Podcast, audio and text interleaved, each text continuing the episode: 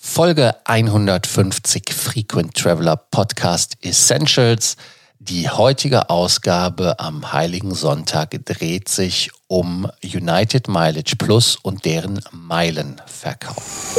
Welcome to the Frequent Traveler Circle podcast. Always travel better. Put your seat into an upright position and fasten your seatbelt as your pilots Lars and Johannes are going to fly you through the world of miles, points and status. Pro Jahr kann man 175.000 Mileage plus Meilen kaufen und es gibt im Moment eine Aktion, wo man mit 85% Bonus kaufen kann. Das lässt direkt aufhorchen und dann kann man direkt schauen, wie man diese Meilen einsetzt. Der Meilenkauf ist eigentlich relativ langweilig. Er muss nur erfolgen bis zum 27.08. Mindeste Anzahl, die man kaufen kann, sind 2000 Meilen und die maximale Anzahl sind 94.000 Meilen zuzüglich des Bonus. Das klingt im ersten Moment spannend, im zweiten Moment ist es immer noch spannend, im dritten Moment äh, erklärt uns Johannes, wie die Spannung zu erklären ist. Ja, ganz genau. Also 85% Bonusmeilen beim Kauf, das klingt ja erstmal sehr spannend und United als Mitglied der Starlines hat da natürlich auch ganz schön viele interessante Partner-Airlines, bei denen die Meilen dann eingelöst werden können.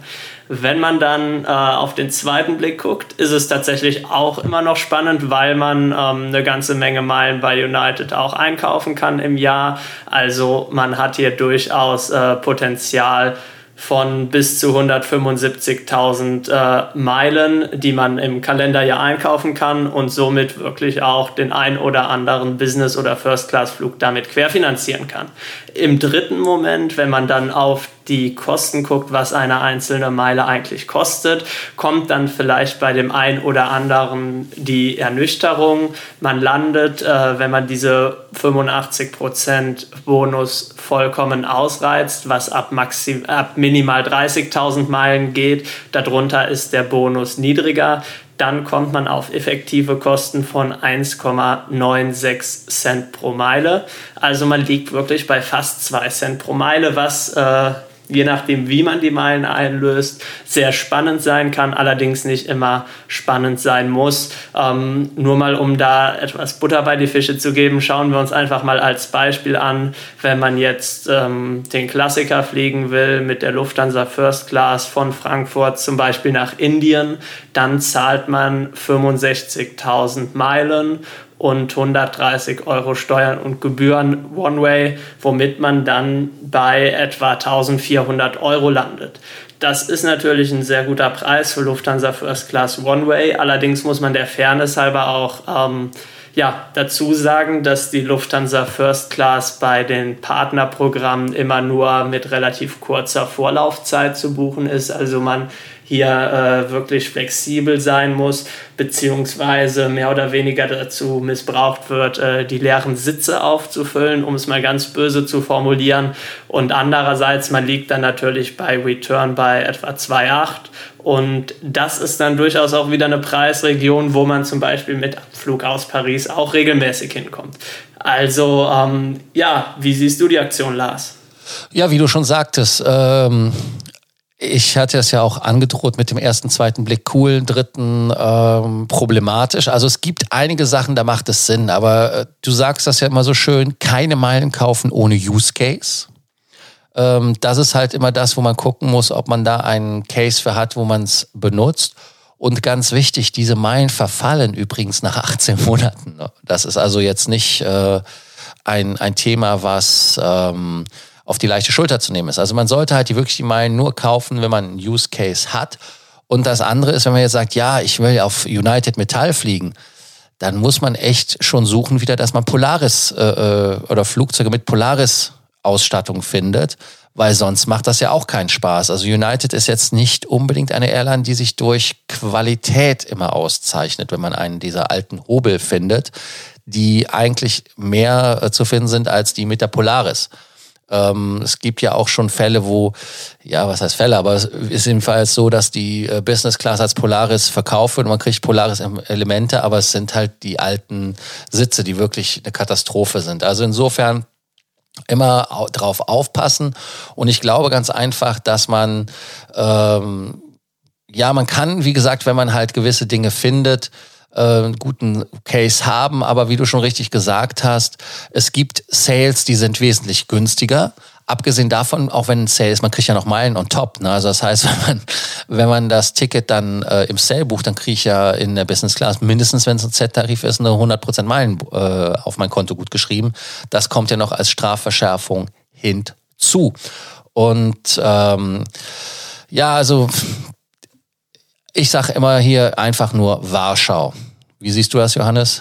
Ich bin der Meinung, äh, man sollte hier zuschlagen, wenn man wirklich konkret einen Flug äh, geplant hat, wo man eben mit den Meilen deutlich günstiger wegkommen würde. Das sind vor allem, man muss es wirklich mal so sagen, wie es ist, äh, Pläne, die außergewöhnlich sind. Also wenn man eben nicht irgendwie von, von Deutschland nach New York und zurückfliegen will, sondern irgendwie vorhat, einmal round the world zu fliegen und das dann äh, bitte möglichst in First und Business Class. Bei solchen Konstellationen lohnt sich das Meilen kaufen und einlösen. In vielen Fällen bei den Klassikern ist man öfters ähm, anders auch günstiger unterwegs. Und auch hier nochmal, ich würde jetzt bei United, gerade weil wir ja hier auch den äh, Trend haben, dass wir von dem klassischen Warchart wegkommen und auf dynamische Preise umschwenken. Also, dass man eben nicht mehr genau sagen kann, ein Flug von A nach B kostet, wenn er verfügbar ist, immer x tausend Meilen. Deswegen würde ich das wirklich nur mit konkretem Use Case kaufen, dann ist das Angebot wirklich ganz nett. Die ähm, zweite Alternative, die mir einfällt, wo es Sinn machen kann, ist, ähm, wenn man bei United sowieso schon Kunde ist, sammelt. Ähm, der Goldstatus bei denen ist ja relativ einfach zu erreichen und auch das Programm nett, wenn man öfters auf United Metall fliegt wegen den Upgrades. Ähm, dann kann man den Sale natürlich gut nutzen, um sein Meilenkonto so weit aufzufüllen, dass man den nächsten Prämienflug buchen kann. Absolut. Und wichtig ist halt wirklich, dass man sehr schnell bucht, weil ab 1.11. Ähm, werden die Meilenwerte ja auch äh, wieder lustig angepasst. Ne? Also da muss man also auch aufpassen, dass äh, bei, bei Thai oder bei den anderen Partner Airlines, dass da nicht äh, etwas dann sauer läuft. Ja, ähm, wollen wir noch ein kurzes Fazit machen, Johannes? Ja, ich glaube, das haben wir eigentlich schon, aber dann noch einmal auf den Punkt gebracht. Äh, der Sale lohnt sich, wenn ihr noch ein paar Meilen braucht, um euren Awardflug dann buchen zu können. Dann natürlich lieber so kaufen als ohne Sale. Der Sale lohnt sich auch, wenn ihr einen konkreten Flug äh, habt der bei United verfügbar ist, buchbar ist mit Prämienmeilen und ihr damit wesentlich günstiger hinkommt, als wenn ihr ihn regulär buchen soll, wolltet. Der Sale lohnt sich nicht, wenn ihr nur vorhabt, in weiter Zukunft irgendwann mal äh, einen Flug damit vielleicht zu buchen, weil dann ist das Risiko, dass das Award-Chart bis dahin angepasst wird, dass es keine Verfügbarkeit gibt oder sonstiges einfach zu hoch und der Preis für die Meilen ist zwar gut, aber keineswegs genial. Dann danke, dass ihr uns wieder zugehört habt. Heute waren wir beide auch wieder dabei. Johannes, ähm, erklär uns nochmal, wo du bist. Äh, ich hatte nur South Carolina im Kopf behalten, den Rest hatte ich verdrängt. Ganz genau, momentan für ein paar Monate in Columbia, in South Carolina im Auslandssemester. Äh, dementsprechend können wir jetzt unseren Concierge-Service auch fast 24-7 anbieten. Durch die Zeitverschiebung sind wir sieben Stunden auseinander. Und ähm, natürlich auch für mich nochmal eine super Möglichkeit, hier die amerikanischen Kreditkarten, die wesentlich spannender sind als das, was wir in Deutschland zu haben, äh, zu inhalieren, beziehungsweise da nochmal die besten Angebote und Erfahrungen rauszusammeln. Könnte aber, da warnen wir euch vielleicht schon mal vor, in den nächsten Wochen immer mal wieder was schwieriger sein, dass wir es arrangiert bekommen, äh, zu zweit in dem Podcast zu sein. Ja, äh, kleiner Spoiler, Johannes ist keine 24 Stunden drüben, hat sich auch schon mit Kreditkarten eingedeckt. Also insofern, er arbeitet auch, wenn er nicht mit uns hier im Podcast quasselt. So, an dieser Stelle danke ich, wie gesagt, dass ihr uns zugehört habt und wenn ihr Sorgen, Ängste oder Nöte habt, dann schreibt uns einfach per Telegram, WhatsApp. Ihr weißt ja, ihr weißt ja, ihr wisst ja, wie ihr uns erreicht. Und bis morgen zur nächsten Folge vom Frequent Traveler Podcast Essentials. Do not forget that you can always email us, message via Facebook or WhatsApp, and can include your photos too.